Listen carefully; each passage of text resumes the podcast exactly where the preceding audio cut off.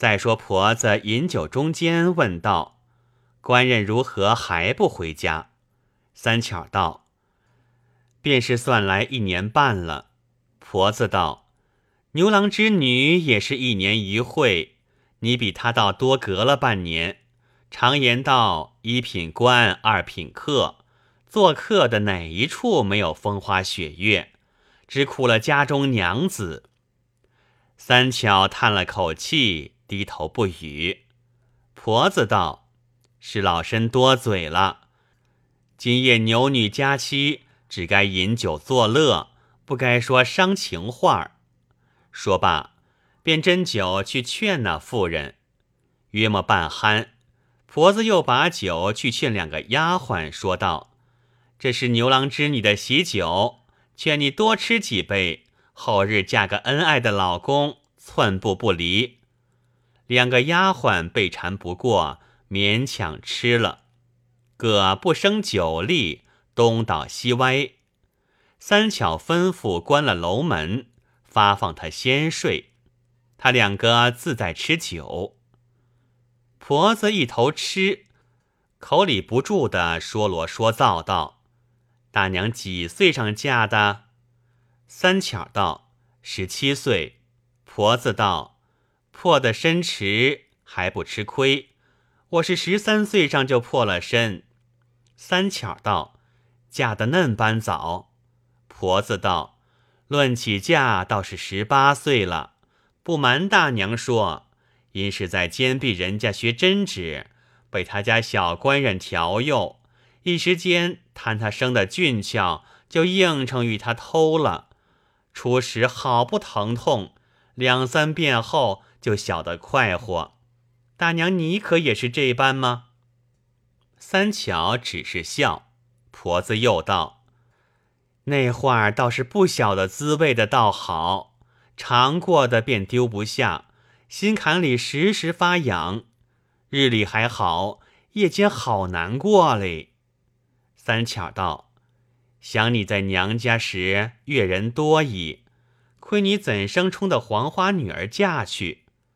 婆子道：“我的老娘也晓得些影像，生怕出丑，叫我一个童女方，用石榴皮生反两味，煎汤洗过，那东西就皱紧了。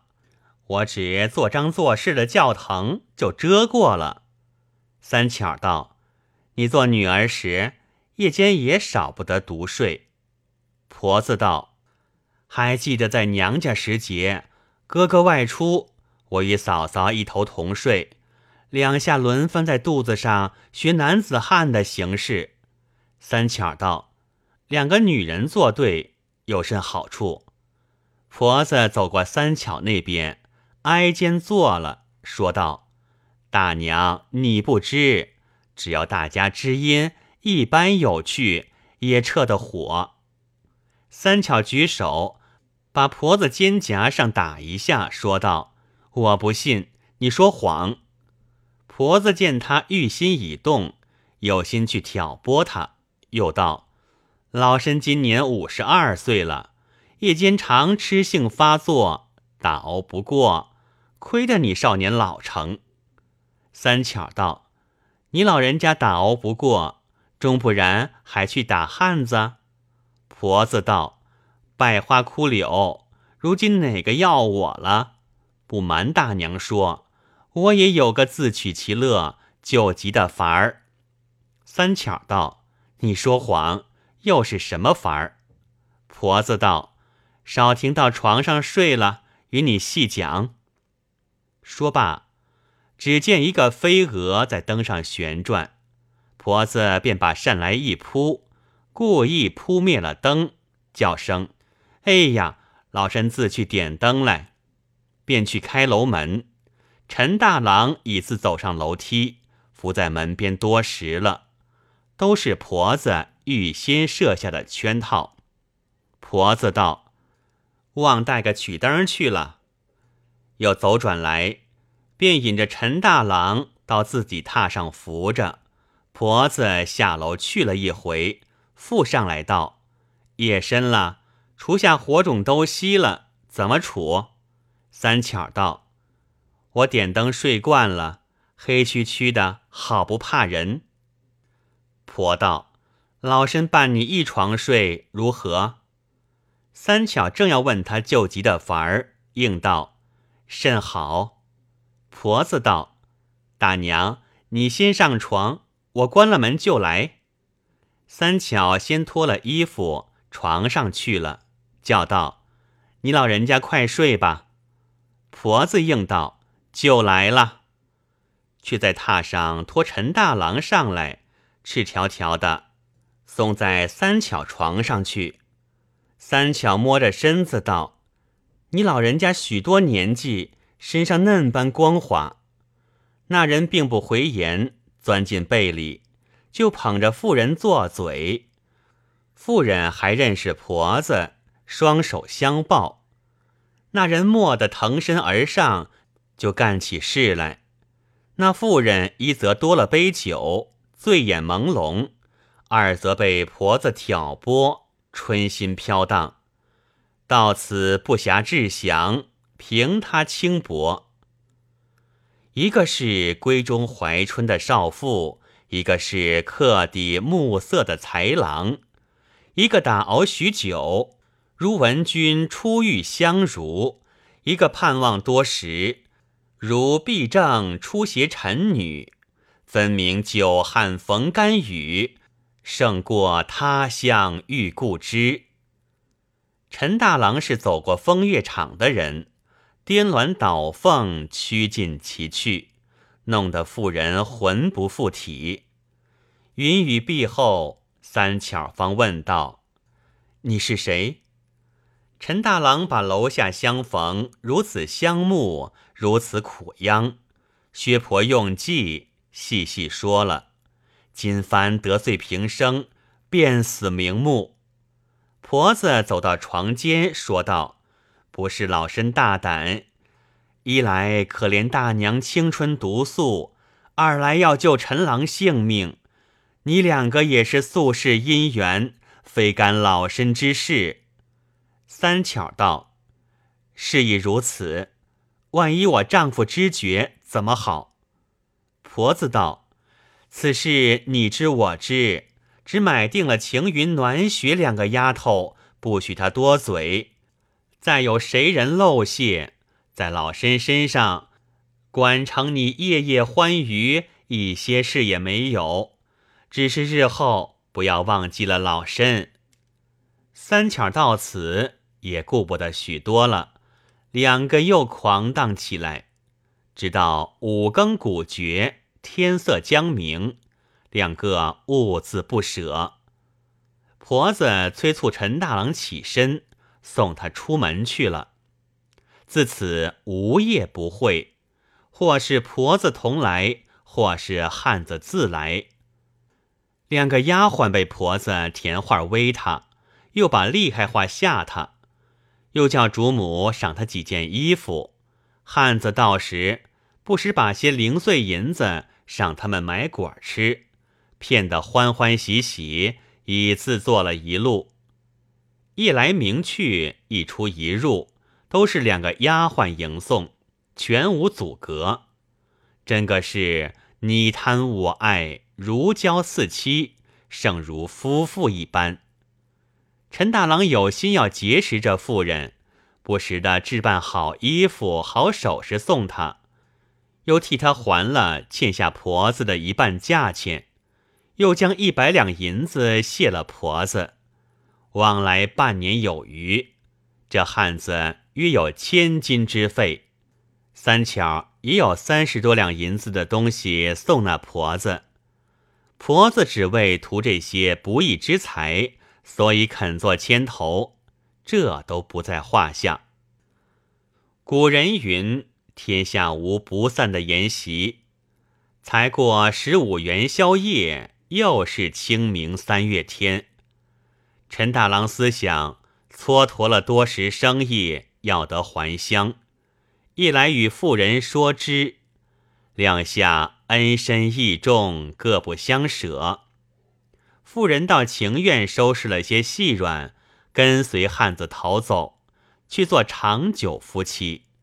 陈大郎道：“使不得。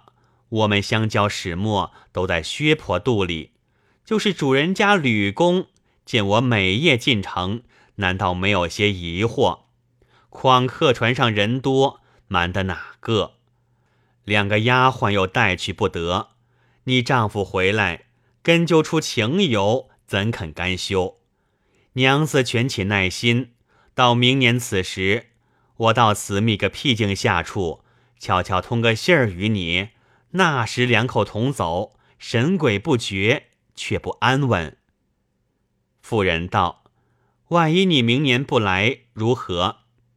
陈大郎就设起事来。妇人道：“既然你有真心，奴家也绝不相负。你若到了家乡，倘有便人，托他捎个书信到薛婆处，也叫奴家放心。”陈大郎道。我自用心，不消吩咐。又过几日，陈大郎雇下船只，装载粮食完备，又来与妇人作别。这一夜倍加眷恋，两下说一会儿，哭一会儿，又狂荡一会儿，整整的一夜不曾合眼。到五更起身，夫人便去开箱。取出一件宝贝，叫做珍珠衫，递与陈大郎道：“这件衫儿是蒋门祖传之物，暑天若穿了它，清凉透骨；此去天道渐热，正用得着。奴家把与你做个纪念，穿了此衫，就如奴家贴体一般。”陈大郎哭得出声不得。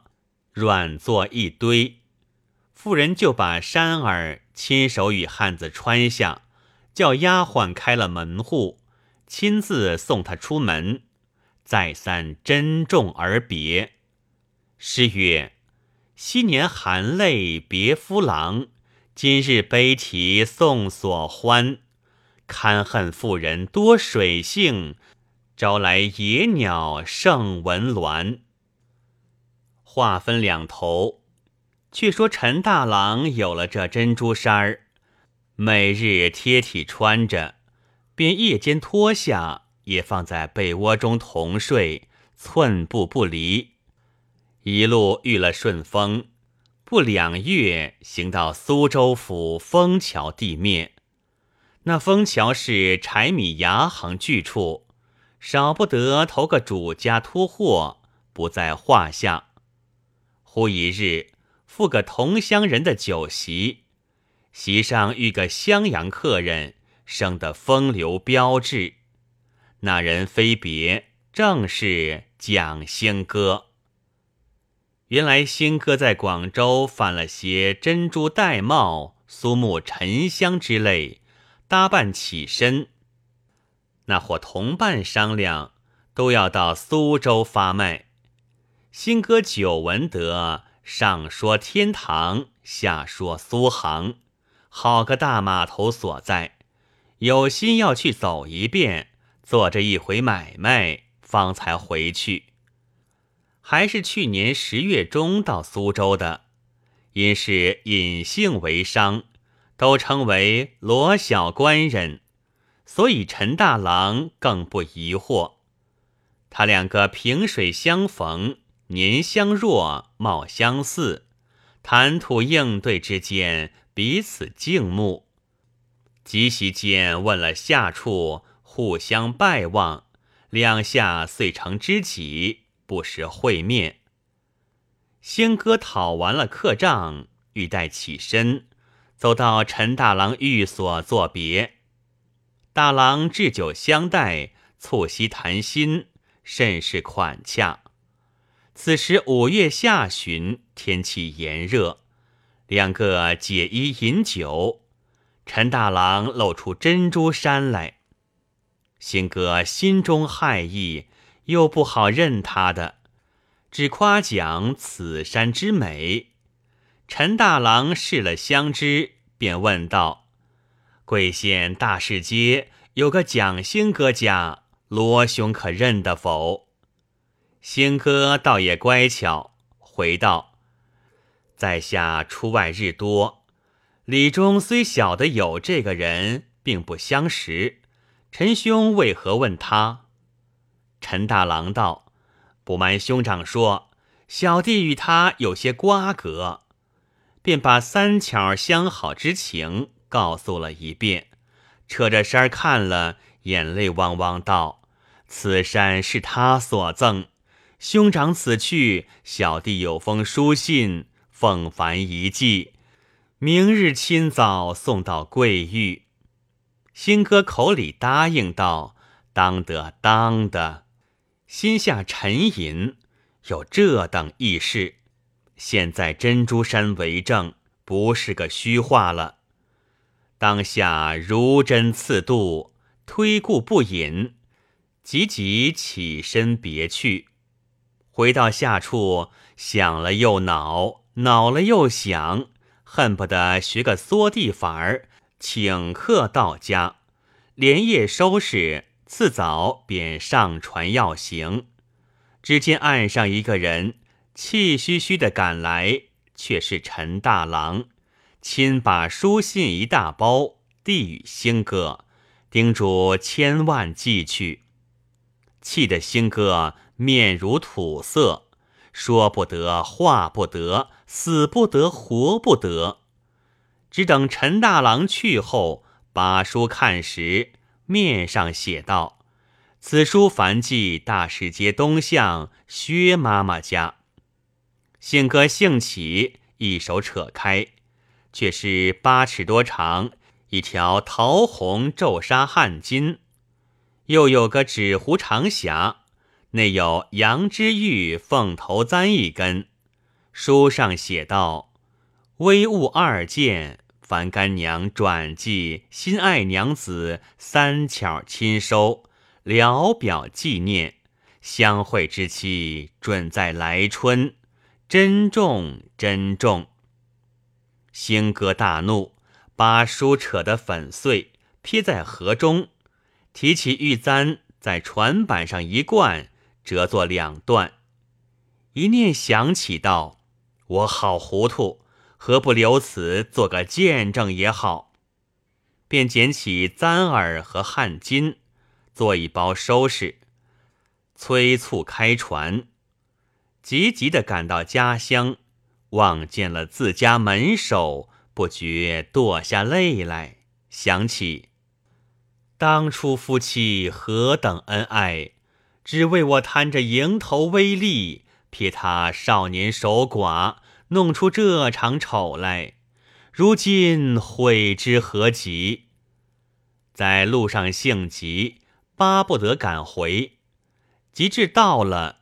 心中又苦又恨，行一步懒一步，进得自家门里，少不得忍住了气，勉强相见。兴哥并无言语，三巧自己心虚，觉得满脸惭愧，不敢殷勤上前搬话。兴哥搬完了行李，只说去看看丈人丈母。依旧到船上住了一晚，